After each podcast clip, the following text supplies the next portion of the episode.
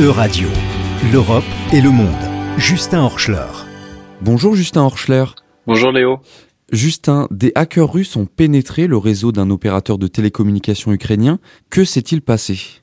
Cela fait depuis au moins plusieurs mois que des hackers russes infiltrent le réseau de Kyivstar, un géant des télécommunications en Ukraine. Ce piratage est l'un des plus graves depuis le début de la guerre en Ukraine. Et mi-décembre, la connexion a été coupée pour près de 24 millions d'utilisateurs par ces hackers. Les conséquences ont été importantes. Hein. De nombreux distributeurs de billets utilisant les services de cet opérateur ne marchaient plus et le réseau de sirènes utilisé pour avertir quant à une attaque aérienne a été perturbé. Ce n'est pas la seule cyberattaque visant l'Ukraine.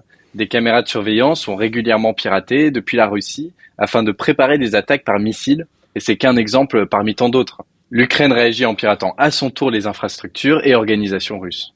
Comment des hackers russes ont-ils réussi à infiltrer ce système de télécommunications Des accusations sont portées contre Sandworm, un groupe spécialisé dans la guerre cyber et sous l'autorité du renseignement militaire russe. Sandworm attaque régulièrement et depuis longtemps des États occidentaux et notamment l'Ukraine. Ils ont donc une expertise dans ce domaine et il existe différentes stratégies pour pénétrer un réseau, comme ce que l'on appelle le hameçonnage, un cheval de Troie, quelqu'un est dans les Russes de l'intérieur ou d'autres possibilités.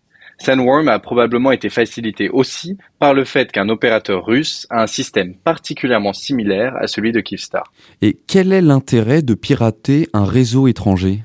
Je pense, euh, Léo, qu'il y a deux principaux intérêts. Le premier est de collecter des données qui sont précieuses lors de conflits. L'infiltration russe dans ce réseau a probablement permis d'obtenir des informations personnelles, comme euh, la localisation des utilisateurs, des messages échangés et bien d'autres informations. La deuxième utilité est de paralyser un outil dont dépendent des millions de personnes, ce qui peut être très intéressant lors d'une guerre. Un État cherche à affaiblir le plus possible son ennemi, et quoi de mieux que de priver les habitants de l'État adverse de leur capacité de communiquer entre eux? Et quelle conclusion doit tirer l'Union européenne de ces cyberattaques contre l'Ukraine?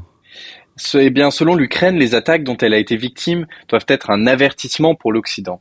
Un porte-parole rappelle qu'aucune organisation n'est intouchable. Et en effet, l'entreprise qui a été visée était prospère et a beaucoup investi dans sa cybersécurité, ce qui ne l'a pas empêché d'être infiltrée par un logiciel malveillant. Et je pense que nous pouvons aussi être d'accord que chaque attaque qu'elle touche, l'Union ou non d'ailleurs, expose la fragilité de nos systèmes face aux cybermenaces. L'Union n'a pas été épargnée non plus ces dernières années par des attaques privées ou étatiques. En France, on peut par exemple mentionner les nombreuses attaques visant des entreprises françaises, des hôpitaux, des collectivités locales, etc. Comment réagit Bruxelles pour protéger l'Union contre ces menaces?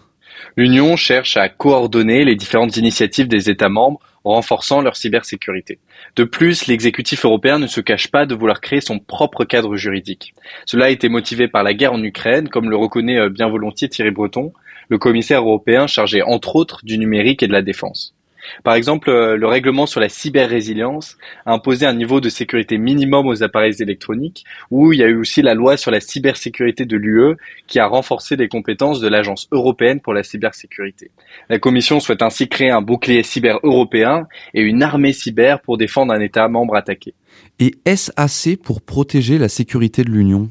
Malheureusement non, hein. ces initiatives sont certes nécessaires, mais demeurent timides on se rend pas encore compte, je pense, du degré de dangerosité que posent les cyberattaques sur notre sécurité. Prenons un exemple. Un État ennemi cherche à détruire nos infrastructures électriques. Avec des bombes, il ne pourra détruire que certaines de nos centrales ou quelques lignes de câbles, et cela dans quelques localités. Mais avec un virus informatique, il pourra anéantir l'ensemble de notre réseau électrique et sans risquer la vie de ces soldats qui restent derrière un écran d'ordinateur. Donc on doit impérativement prendre au sérieux les cybermenaces qui pèsent sur l'Union, car elles sont déjà devenues réalité et cette attaque en Ukraine est un exemple parmi tant d'autres. Merci beaucoup Justin Horschler.